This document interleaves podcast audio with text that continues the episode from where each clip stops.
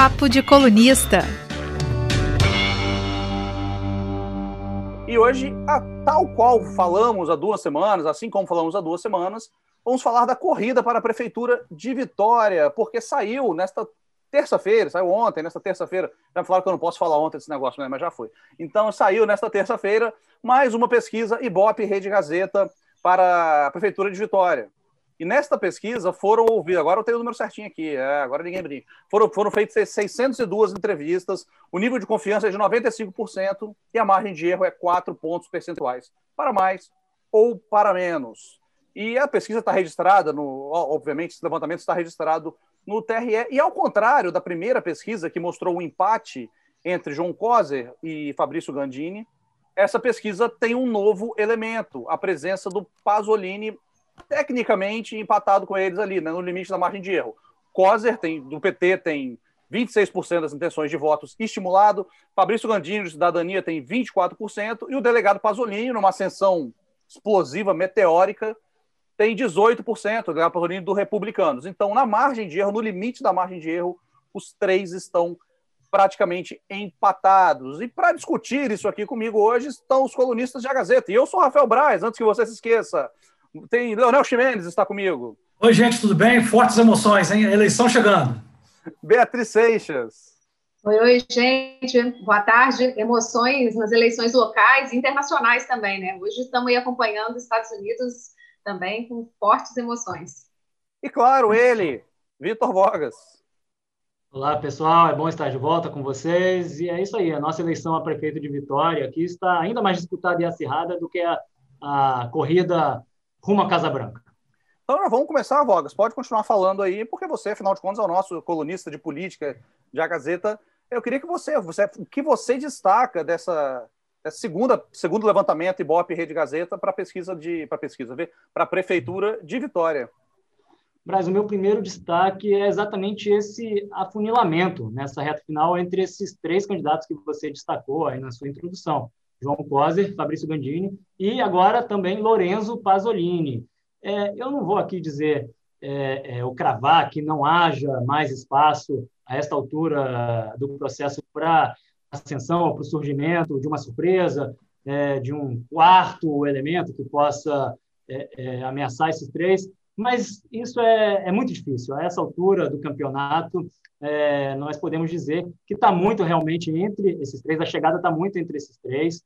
Ah, o segundo turno, é claro, ah, tem duas vagas em disputa, ou seja, há duas vagas em disputa, e nós podemos dizer, com base nos números dessa pesquisa, que é muito provável que é, é, essas duas vagas, que desses três candidatos saiam é, os dois que passarão para o segundo turno e, portanto, um deles ficará de fora. Resta saber qual dos três. Além disso, Braz, é, é, para os dois que estavam na liderança, tanto João Coser como Gandini, que é, lideravam tecnicamente empatados, com certa folga sobre Pasolini, aquele primeiro levantamento Ibope Rede Gazeta, que nós trouxemos e analisamos aqui no dia 13 de outubro, para o Gandini e para o Coser, essa nova pesquisa traz duas notícias, uma boa e uma ruim. A boa notícia para os dois é que eles estão sólidos. Tanto Gandini como Coser se mostram sustentáveis, consolidados. Eles não perderam terreno em relação à pesquisa anterior. Ao contrário, na verdade, numericamente até cresceram um pouco. Né? Antes os dois estavam empatados rigorosamente com 22% cada um das intenções estimuladas de voto. Agora o Coser subiu de 22 para 26, enquanto o Gandini subiu um pouquinho de 22 para 24 ali dentro da margem de erro. Mas importante é que eles se sustentaram, se mantiveram no mesmo patamar. E lá na primeira é, pesquisa, quando debatemos o primeiro levantamento, a gente até especulou, pô, principalmente em relação ao COSER, né? Será que isso é só por causa do recall político do ex-prefeito? Está provado que não, que eles estão sólidos. Essa é boa notícia. A má notícia, de fato, é esse crescimento uh, uh, do Lorenzo Pasolini, que agora se aproxima de Coser e de Gandini de maneira perigosa e ameaça, ameaçadora para os dois. A, a notícia para os dois, inclusive, é, né? Exatamente, a má notícia não, não para o Pasolini, que para o Pasolini é uma excelente sim. notícia, né? Então, assim, dois, é só... para os candidatos que estão na frente da disputa ali, não estamos fazendo julgamento nenhum, estamos apenas lidando com, com a Exato, informação aqui. Por isso Mas, eu disse, eu... a boa notícia para o Coser e para o Gandini claro. e a má notícia também para os dois, né? A má notícia para os dois é essa chegada perigosa, entre aspas, de Pasolini. E, e, o que, que explica essa chegada, Vogas? Porque, como você falou, o Gandini e o Coser não perderam é, a intenção de voto para o Pasolini, né? Então, é, não foi um que ele está roubando os votos da frente. O que, que explica essa, essa explosão dele nessa, nessa parte da campanha? Eu vou listar aqui três fatores. É, o primeiro deles, uh, com certeza, que a gente pode perceber nas ruas, assim, é muito claro e é, notório é que a campanha do Pasolini realmente está muito forte. Eu estou é, dizendo isso em termos uh, estruturais e em termos financeiros, ou seja, a campanha dele realmente está é, maciça, está espalhada aí pelas ruas, também está muito é, forte na propaganda eleitoral, inclusive no horário eleitoral gratuito de rádio e TV. E o que, que explica isso? É, a campanha do deputado e delegado de polícia está sendo sustentada fortemente por recursos financeiros, recursos esses repassados pela direção do partido dele, que é o Partido Republicanos, ao qual ele se filiou em abril deste ano. Então, é, a cúpula estadual e também nacional do Republicanos é, está acreditando, uh, claramente está acreditando na vitória do Pasolini aqui em Vitória, está investindo maciçamente no, uh, no seu candidato a prefeito aqui na capital capixaba, tanto é que, pasmem, proporcionalmente ao tamanho é, da população de cada cidade, o partido de, de Pasolini hoje está investindo mais recursos na campanha dele aqui em Vitória, por eleitor, do que, por exemplo, na campanha do Russomano, em São Paulo, e até mesmo na campanha do Crivella, no Rio de Janeiro, capital fluminense. Crivella, que é o atual prefeito, é candidato à reeleição, mas na relação, na proporção de recursos ou de receita de campanha por eleitor da cidade, aqui hoje eu fiz esse levantamento, na verdade, no último domingo, o Pasolini tem é, quase cinco reais para gastar por eleitor, enquanto o Crivella, por exemplo, no Rio, tem 40 centavos é, para gastar por eleitor. Então, essa disparidade mostra como, né, de fato, o, o partido do Pasolini está acreditando, está injetando recursos, e é bom lembrar sempre que esses recursos, na sua é, grande parte são oriundos do fundo eleitoral, né, que é a principal modalidade de ou, ou seja, nós pagamos, né, Vitor? É, nós pagamos. Exato, financiamento nós financiamos. E não perguntaram a gente se a gente quer ou não financiar. Exato, Compulsório. financiamento público de campanha. Esse é o primeiro fator. Né? O segundo é mais uma questão de estratégia de campanha mesmo. Né? Muito é, visivelmente, o Pasolini, desde o início da campanha, né, da, da campanha oficial, sobretudo na propaganda de rádio e TV, está é, fazendo uma campanha de oposição à atual gestão do prefeito Luciano, que apoia o candidato Fabrício Gandini. Os dois são do mesmo partido. E o, o Pasolini está buscando se apresentar e se firmar é, é, perante o eleitor como um contraponto à atual administração. Tem feito muitas críticas em vários aspectos à atual administração do Luciano, e com isso, ele de fato tem, é, é, de certo modo, conseguido se estabelecer como esse contraponto, o que a gente consegue extrair da própria pesquisa, porque é, o Pasolini alcança os melhores índices dele de intenção de voto na estimulada exatamente entre os eleitores que avaliam a gestão do Luciano Rezende como ruim ou péssima. Nesse extrato, nesse grupo, Pasolini chega a 22% da intenção de voto. Então, isso ah, ah, perceptivelmente está dando resultado. E, por fim, um terceiro fator aí que eu trago, que eu destaco, talvez com menor importância, mas ainda que tenha menor peso, gente, eu acho que nós não podemos excluir de todo dessa conta, desprezar completamente o componente ideológico. Por quê? Porque o Pasolini é um candidato de direita, ele é um candidato, é um político e um deputado declaradamente de direita, e muito embora não esteja baseando a sua propaganda, a sua campanha nisso, nessa disputa ideológica, é, é fato que é, ele é um candidato que, que se identifica assim e pode estar atraindo o voto daquele, o voto mais ideológico, né, daquele eleitor de direita e que não quer votar de jeito nenhum nem em Gandini e muito menos em João Coser, e pode estar se identificando mais com Pasolini, vendo Pasolini como um candidato de direita mais competitivo nessa disputa em condições de chegar ao segundo turno. Esses os três uh, pontos que eu trago, mas não são os únicos, certamente. O, o Vitor e amigos, eu gostaria de contribuir com esse debate e talvez levantar mais um aspecto que pode estar favorecendo esse impulsionamento da candidatura do, do, do Pasolini. É, vamos lembrar que o Pasolini é um delegado de polícia. Ele teve muita visibilidade, até recentemente, até 2018, como delegado da DPCA, Delegacia de Proteção à Criança e Adolescente, e fez um trabalho muito efetivo, muito forte do combate, por exemplo, à pedofilia. E isso deu muita visibilidade ao Pasolini, ele ficou muito na mídia, e o nome dele ficou aliado, aliado a essa luta. E esse discurso da segurança, ele está explorando muito bem nessa campanha eleitoral, e esse setor é um setor que cala fundo, que é, é, que é os segmentos mais populares do eleitorado, o segmento das classes C, D e E, são segmentos que querem ouvir uma mensagem de segurança. Então, parece que estão gostando dessa mensagem e o candidato está explorando muito isso. E é bom lembrar também, gente, que em 2018 o Pasolini foi um dos deputados estaduais mais bem votados e teve uma grande votação exatamente na periferia de Vitória, essa região da Grande São Pedro, em Maruípe, né? E ele, então ele tem um patrimônio eleitoral já acumulado e que a pesquisa aponta que é exatamente nesse segmento eleitoral que ele está crescendo muito. E é exatamente aí também que está o problema, por exemplo, do, do, do Gandini.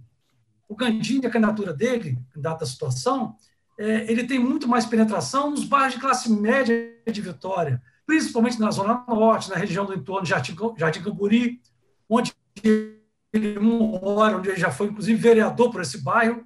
Então, é ali que ele é mais forte e é onde ele tem mais dificuldade é exatamente nos segmentos E, D e C, onde também João Costa, do PT, também é muito forte. Então, é uma briga boa, né? E o Gandini também, espertamente, ele, ele escolheu o vice dele dessa região, né, da Grande São Pedro.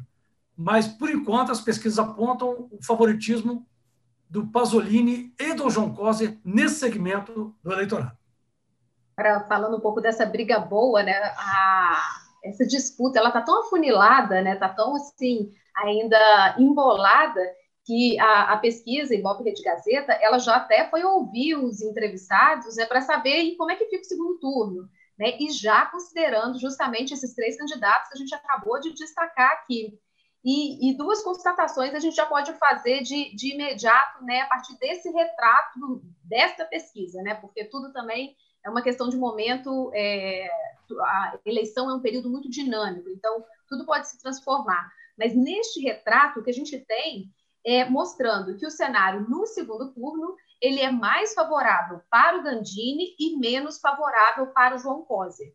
E aí eu vou trazer o, o, os números é, para que vocês conheçam como é que está essa briga, né, considerando é, com cada candidato. Bom, se a gente considerar que Gandini vá para o segundo turno com o COSER, né, como candidato petista, a, a, neste momento, pela pesquisa, né, venceria Gandini com 46% das intenções de votos. O COSER ele fica atrás com 37%. Então, né, vitória para o Gandini. Bom, se a gente já considerar o COSER com o Pasolini, digamos que os dois né, cheguem lá na segunda etapa do pleito eleitoral, já vai dar o Pasolini com 43%, 43% e o Coser com 40%. A diferença é um pouco menor, mas mesmo assim, né, o Coser perde. Então, contra os seus dois adversários, o Coser não se deu bem, pelas pesquisas. Agora, se a gente coloca Gandini e Pasolini ali no, né, na briga, ali no ringue, aí Gandini que leva melhor até o momento, com 42% das intenções de votos, né, contra 37 do Pasolini. Então, assim, é, é, mostra como é que esse é um cenário realmente assim, bem embolado, né? E se a gente considerar a margem de erro também, as coisas continuam emboladas no segundo turno. É, não tem ninguém que abra uma vantagem tão forte em relação ao seu adversário, é, mas é, o que é interessante nesse, nesse ponto é que é, o COSER, né, o que chama atenção é o COSER estar tá perdendo para os dois candidatos. E, e, por que, que isso está acontecendo? Né? Por que, que ele não se destacou em, em relação a nenhum? E, e, e, Leonel, ele traz um pouco para a gente, né, Leonel, esse, esse olhar, porque é, o COSER tem também algo que não conta pontos a seu favor, que é a rejeição. Né? Pois é, a rejeição é um problema que o COSER tem que administrar. A rejeição atual, ele na primeira pesquisa na segunda pesquisa, ficou estacionado mas estacionado num patamar altíssimo. O primeiro turno com 35%, realmente é um índice de rejeição muito preocupante. Ou seja, de saída, mais de um terço do eleitorado. É, isso talvez não o impeça de chegar ao segundo turno, mas ele terá problema de vencer sim no segundo turno, como você mesmo mostrou, Beatriz. É, vamos considerar que os adversários diretos dele, o Gandini, por exemplo, tem 21% de rejeição. O Pasolini tem 19%, ou seja, um patamar muito abaixo do, do petista. Né? É, então, o João Costa, de uma certa forma, eu acho que isso é uma estratégia política eleitoral, ele está escondendo muito a, a legenda do PT, os líderes do PT. Ele está fazendo uma campanha muito propositiva, de fato, porque ele foi prefeito por dois mandatos, e o PT praticamente não aparece, né? porque ele sabe que o nome dele, junto com o PT, o PT leva a rejeição para o nome dele. Eu entendo que o Costa, inclusive, ele, é, ele tem um patrimônio político eleitoral em Vitória maior do que o partido. Então, ele tem escondido o PT, isso é um fato. Né? Só não pôde esconder agora, é, em outubro, quando teve o aniversário de 75 anos do Lula. Né? A direção nacional do PT pediu, pediu que todos os candidatos pelo país afora, é, de alguma forma, fizessem homenagem ao ex-presidente da República. O João Costa fez a homenagem no, programa da hora do almoço e acabou, sumiu ali mesmo, né? Então, isso mostra claramente que o João Costa está preocupado em manter um distanciamento do seu partido político, porque a questão ideológica pode prejudicá-lo. E os candidatos, é, de outra forma, tendem a explorar essa vinculação. Então, é, o João Costa tem uma tarefa muito difícil, realmente, que é diminuir essa rejeição para poder se viabilizar no segundo turno. Isso mesmo, Leonel. E, e, completando a sua análise, eu diria que eu observo que nitidamente os dois principais adversários de Coser nessa disputa, tanto o Gandini como o Pasolini, têm essa percepção e entendem que é melhor para eles enfrentar o João Coser no segundo turno. Talvez Aliás, certamente, né, partindo da premissa de que é, é, o João Coser é um adversário mais fácil de ser batido no segundo turno, exatamente por conta desse altíssimo índice de rejeição que você destacou, e aí entra antipetismo, rejeição ao partido, etc., etc. E exatamente por isso, nós temos notado que o Gandini e o Pasolini têm é, praticamente ignorado a existência de João Coser até agora, ao longo de todo esse primeiro turno até aqui, podemos dizer que o João Coser está correndo muito solto, livre, leve, solto, nem Gandini, nem é, é, o Pasolini, muito menos. Aliás, ninguém até agora está apontando o dedão para João Coser e dizendo PT. Ninguém está tentando carimbar na testa do ex-prefeito o, o, carimbo de petista. E é provável, é muito provável que eles estejam guardando munição né, e é, é reservando essa estratégia para um eventual segundo turno contra o Coser. Então, Coser que até agora não recebeu praticamente nenhuma crítica, nenhum ataque, salvo por uma ou outra cutucada por parte de Fabrício Gandini, é, por causa do metrô de superfície, alguma menção a, a, a, essa promessa famosa, né, que Coser nunca cumpriu, mesmo assim, é, de modo restrito ao programa de rádio do Gandini. Ele não bateu no Coser na TV, deixou isso é, restrito, essa alfinetada restrita ao programa de rádio, que tem menor alcance, menor audiência, e enquanto isso, o que nós temos aí sim, é, é, é observado com muita ênfase é uma briga à parte, um duelo à parte entre Gandini e Pasolini, que estão centrados um no outro, desde o início da campanha, focados um no outro, centrando fogo um no outro, é, é, provavelmente tentando liquidar é, o outro já no primeiro turno. O Gandini tenta liquidar o Pasolini já no primeiro turno e vice-versa para eliminar esse adversário já no primeiro turno e tentar chegar ao segundo contra o Coser, entendendo que seria uma disputa mais fácil para qualquer um dos dois. Ah, queremos, queremos exemplos, Vargas. Agora você atiçou a curiosidade aí, o que que qual é né? desses embates, dessas, dessas brigas, dessas entrega tudo, Val. tretas. Vou entregar, vou entregar porque treta entrega, é com entrega, a gente entrega. mesmo. Não, treta é com a gente mesmo. Entregarei sim. Posso entregar e o farei. É, trouxe aqui uma lista de exemplos. Vamos lá, vamos é, começar do começo. Por exemplo, lá no início, o Gandini insinuou, insinuou, vou colocar assim, usar verbos como insinuar, sugerir, é, porque tudo está sempre ali implícito nas entrelinhas, até porque eles não podem citar nominalmente o adversário sob risco de receberem aí um, um, um, processo na justiça eleitoral, perderem tempo de TV, etc. Mas lá no início o Gandini começou insinuando que o Pasolini só faz brigar com o governo Casagrande desde que chegou à Assembleia, desde que assumiu o mandato de deputado estadual no início do ano passado, junto com o Gandini, aliás. Só que Gandini é aliado do, do governo Casagrande, enquanto Pasolini, de fato, é oposição, de fato, já votou é, diversas vezes contra projetos importantes do governo Casagrande. Então, Gandini foi lá e, e gritou: olha, eu não vou brigar com ninguém, está errada essa tese, não tem que brigar com ninguém. Isso uma alfinetada no Pasolini, insinuando que Pasolini, é, se for eleito, pode prejudicar a cidade de Vitória por causa dessa desavença com o governo estadual, que é um parceiro importante aí com, com recursos, né? Será um parceiro importante com investimentos na cidade ou não dependendo aí dessa relação. E aí o Pasolini começou sugerindo, sugerindo que o Gandini nunca precisou trabalhar de verdade, uma vez que sempre ou exerceu mandatos políticos, né, é, cargos políticos, ou foi assessor anteriormente de outros políticos, como Luciano Rezende, César Colnago. Então, é, implicitamente, o, o, Pasolini quis dizer que o, o, o, Gandini sempre esteve à sombra de outros políticos, nunca é, é, soube o que é o, o, real valor do trabalho. Aí o Pasolini também disse que o Gandini está mentindo, está fazendo promessas enganosas, é, inexequíveis, né? É, é, irreais, etc. E o Gandini reagiu ou rebateu, chamando Pasolini literalmente de despreparado e é, descontrolado, despreparado, descontrolado e desesperado. Aí estava começando aí assim nessa troca de indiretas, o nível estava subindo e na semana passada os dois subiram muito o tom e chegamos ao ápice dessa treta ou desse duelo à parte entre Gandini e Pasolini, quando os dois quase é, simultaneamente resolveram, vejam só, trazer para o centro da campanha e do debate eleitoral em Vitória um personagem aí bastante antigo, bastante conhecido de nós capixabas e que já estava praticamente ali é, é, sepultado politicamente. Estou falando do ex-deputado e ex-presidente da Assembleia, José Carlos Grátis. Por quê? Mas Grátis? Como assim? Pois é, Grátis, quem diria, acabou se tornando por algum, alguns dias pivô dessa disputa e desse debate eleitoral em Vitória, porque o Pasolini e o Gandini ficaram um tentando jogar no colo do outro algum tipo de vínculo ou associação com grátis.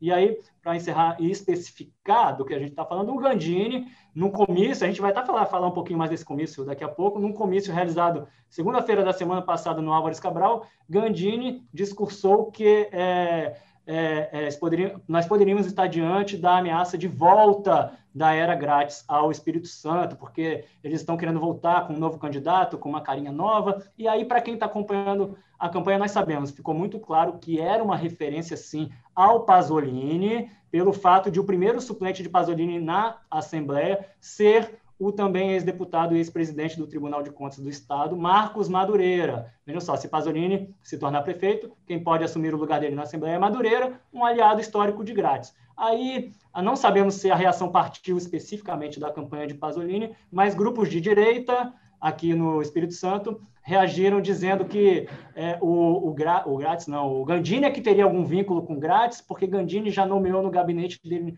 na Assembleia um assessor que tem o mesmo sobrenome. O rapaz lá também se chama Grátis, na verdade a mãe dele é prima de terceiro grau, mas não tem né, uma ligação é, tão. Enfim, não existe essa ligação direta, mas para vocês verem a que ponto chegou o nível da campanha dessa treta entre Gandini e Pasolini neste momento, minha gente. Novelão, hein? Um novelão eleitoral que a gente está vendo aí com esses capítulos que você contou, Rogas. Mas nem só de, desses três personagens, né, os três líderes que a gente citou, vive a pesquisa ou vive esse momento eleitoral, não. A gente né, tem aqueles outros muitos candidatos que estão lá para trás. E aí eu queria destacar também, porque é, acaba que isso, de algum modo, é, alguns desses candidatos que não estão se saindo bem, é, tem sido uma surpresa né, negativa para parte do, do mercado político como é o caso do, do Capitão Assunção, né? O Capitão Assunção, é, existia uma, uma, expectativa aí que ele tivesse algum... É, um, um, uma intenção de votos maior, né? Porque ele é uma pessoa que se cola muito no presidente é, Jair Bolsonaro, né? Uma pessoa que tem, é, tem feito muito barulho aqui no, no estado, mas está ficando mais no barulho mesmo, porque nas intenções de votos é, tanto a primeira pesquisa quanto essa segunda pesquisa, né, Ibope e Rede Gazeta, não foram tão favoráveis ao candidato. É, na, na primeira, ele tinha 6% das intenções de votos e agora tem 5%. Ou seja, ele, ao invés de crescer, ele caiu né, um ponto percentual. E, e outra coisa, não só ele caiu com esse ponto percentual, como a rejeição dele deu um salto né, enorme. Ele tinha 31% na primeira pesquisa e agora já está aí com 41%. É o candidato mais rejeitado entre né, os, os candidatos de vitória. Então, mostra assim, que o capitão Assunção não emplacou muito, né, pelo menos até este momento, ele não ganhou no, nas, nas graças do eleitorado, não. E, e outra coisa curiosa também é que ele conseguiu um feito de ter praticamente a, a mesma intenção de votos, tanto na pesquisa estimulada quanto na pesquisa espontânea. Porque geralmente, né, quando você tem aí a, a espontânea, você tem um número abaixo da estimulada, né? E, e o que aconteceu com ele foi ter conquistado praticamente o mesmo percentual. Na espontânea, ele teve 4% das intenções de votos, enquanto na estimulada foram 5% das intenções de votos, o que mostra que os eleitores deles são aquela bolha, né, fazem parte ali de, de eleitores que já estavam com ele, de pessoas que já uhum. é, gostavam do trabalho dele ou da ideologia dele, é, que já estavam ao lado do Capitão Assunção. Então, assim, mostra que talvez é, o Capitão Assunção esteja saindo um pouco menor do que se imaginava, né, quando ele entrou na eleição, que ele pudesse estar mais próximo aí entre os quatro, cinco, mas é, até o momento ele não despontou e vamos acompanhar para ver se essa turma que ficou né, mais para trás aí do, dessa corrida, se alguém vai conseguir nos próximos dias despontar, porque até agora, como a gente disse, são os três candidatos que mostram força